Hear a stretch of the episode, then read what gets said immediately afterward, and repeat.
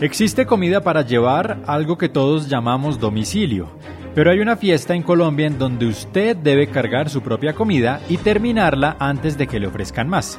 Porque en esta celebración la comida no solo abunda, sino que además tiene carácter simbólico. Soy César el de Tabio y en este tercer episodio dedicado al Carnaval del Perdón, vamos a llenar el cuerpo y el espíritu, porque pocos lugares en este país utilizan los alimentos para dar lecciones de vida. Sí, en el valle de Sibundoy la comida no puede faltar en medio de su fiesta ancestral más importante.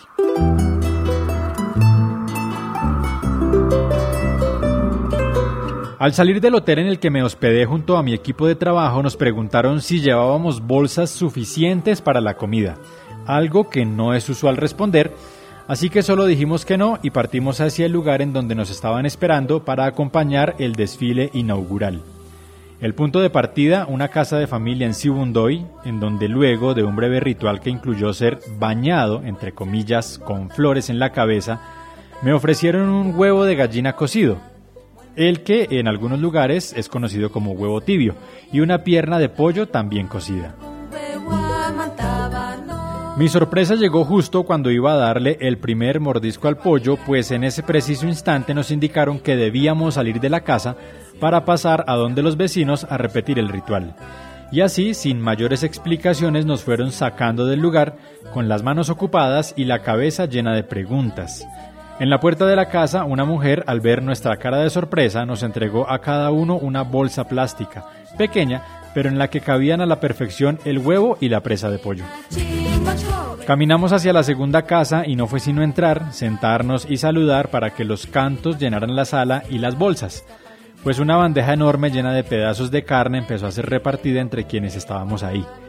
Ya no había sorpresa ante el llamado para ir a una tercera casa, en donde un pan y un café cerraron la recolección de comida.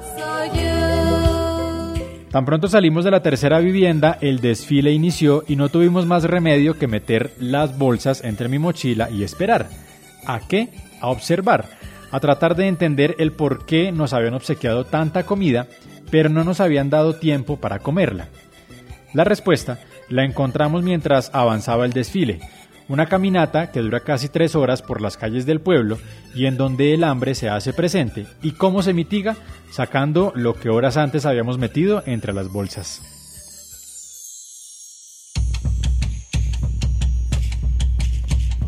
Tradicionalmente, las familias de Putumayo se comportan de manera amable y abierta hacia quienes los visitan, pero la fiesta del perdón es el escenario ideal para demostrarlo aún más. ¿El motivo?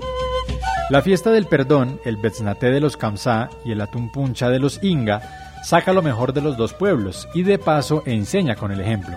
Por eso, el hecho de compartir alimento es visto como señal de abundancia y de hospitalidad. Es la manera, digamos, indígena de aplicar aquello de un plato de comida no se le niega a nadie. En los pueblos ancestrales, el cabildo es el máximo órgano de control y organización. Es el cabildo en donde las autoridades dictan sus disposiciones y en donde se alimenta al pueblo durante el carnaval. El almuerzo va por cuenta del cabildo y el taita gobernador mostrará su gestión y sus capacidades en la medida en que sean muchas las personas alimentadas. Un almuerzo que recibimos al otro día en el Cabildo Inga de San Andrés, un corregimiento de Santiago, incluía papa, carne de res, de cerdo, pollo, huevos cocidos, yuca, caldo y chicha, mucha chicha. Y era obvio, junto a un alimento debe haber una bebida, y lo típico es la chicha, la bebida de maíz fermentado que por milenios han preparado las comunidades indígenas de esta parte del mundo.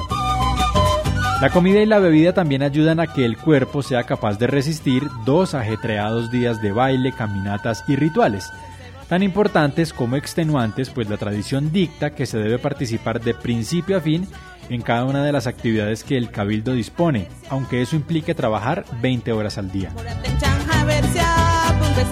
En Sibundoy nos sorprendimos antes de entender el significado de la comida. En San Andrés nos dispusimos entonces para recibir todo lo que nos ofrecieron, pero fue tal la cantidad que terminamos pidiendo más bolsas para llevar todo lo que sobró. Alimentos que comimos en los días posteriores y que incluso alcanzaron para compartir con el administrador del hotel, que dos días antes nos había preguntado si llevábamos las bolsas.